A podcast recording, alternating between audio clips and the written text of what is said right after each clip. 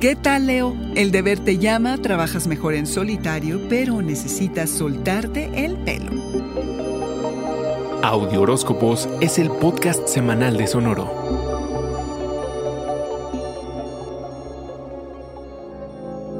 Ha llegado el final del año y comienzan las celebraciones. Pero ¿qué crees, Leo? Como un imán, el trabajo te llama. No tanto la diversión, solo por unos días, no te vayas a asustar.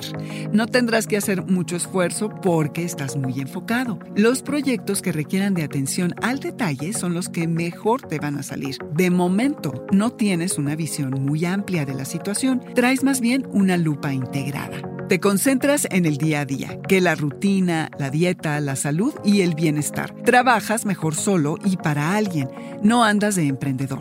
Eres como un soldado dedicado en busca de objetivos comunes. Estate consciente de que algunos planes y o proyectos pueden cancelarse o posponerse, lo que obviamente te va a frustrar y a enojar. Pero despreocúpate, que una oportunidad creativa muy especial te puede llegar inesperadamente. Aunque llegará el momento en el que te quieras entregar a los excesos como respuesta, claro, a tantas limitaciones impuestas durante el año. Y apenas es justo, ¿o no, leones? Eso sí, no por soltarte el pelo bajes la guardia. Recuerda que hay que estar seguros en todo momento. Por un lado quieres que nada te importe, pero por otro no puedes evitar meter el freno. Se entiende. Han sido meses de mucha ansiedad y la paranoia la traemos todos. Balance, leones, balance. La energía se mueve, habrá avances profesionales, la percepción que los otros tienen de ti será distinta y todo lo que hagas, ya sea bueno o malo, se va a notar, es decir, se hace público. Vaya Leo, no es que tengas ningún problema con los reflectores. Lo que pasa es que son tiempos de extremos y en ocasiones se salen de control las emociones y mejor ten esto en mente.